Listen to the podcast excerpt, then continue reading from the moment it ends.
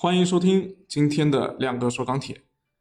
今天啊，黑色期货盘面基本上都翻绿了，但是从趋势上来看呢，焦煤、焦炭相对比较弱，焦炭已经将春节后的涨幅都回吐回去了，焦煤则是快接近节前的低位。那相比较而言呢，螺纹钢、热轧以及铁矿石的价格总体还是位于高位的。那昨天也有朋友留言说，当前的价格上涨让下游企业有点吃不消。全国都在看唐山和期货的表演，想问一下，南方市场成交怎么样啊？有没有启动？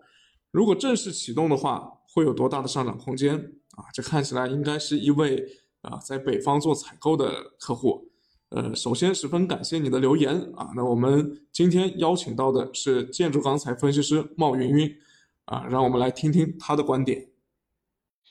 好的，主持人，由于需求并没有完全的启动，我们大约了解到下游工地复工的话，基本上要到正月十五以后，所以呢，近期的市场成交整体的情况偏弱。本周起的话，随着市场参与者逐渐的入市，成交水平会逐渐有所好转，而节前部分没有做冬储的商家，包括下游都有备货的情绪存在，市场投机的成交也将有所回升。啊，另外库存方面来看的话，虽然节后库存有较明显的一个增加，但是整体的一个增库的幅度仍然在我们的预期之内。嗯，据我了解到的话，目前库存多集中在钢厂，短期内市场的话仍处于一个持续累库的阶段，预期三月上旬左右的话将会迎来一个库存的拐点。呃，目前市场商家整体的心态都偏乐观，节后现货上涨更多的是节前看涨预期的一个兑现，后期的话主要还是要看需求持续的一个复苏的情况。好的，谢谢云云。那总结来说呢，近期建筑业的需求还没有恢复啊，上涨更多是资金盘面的躁动。不过由于节前都比较谨慎啊，没有主动冬储的这个商家，最近可能这个库存也不是很高，所以现在表现的蠢蠢欲动。现货市场有一定的投机性的交易需求存在，当然这一块需求，因为大家呃现在恢复交易的商家还不是特别多，所以呃可能这个这一块的交易需求呃也不是那么大的量。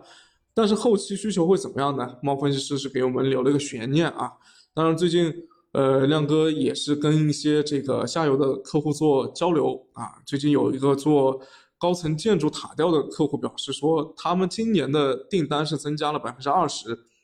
那这或许可以从侧面反映房地产高施工的预期可能会成为现实啊。当然，一家客户的情况可能说明不了全国的情况，所以大家也可以在评论区里面告诉我们，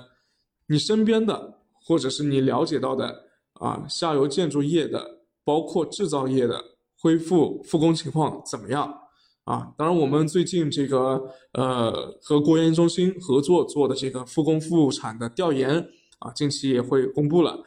那么呃，我们这里也可以多提供一些信息，综合起来去看的话，能够对我们的观点有更多的帮助。谢谢大家，也欢迎大家啊，希望大家嗯主动的分享和点赞，谢谢。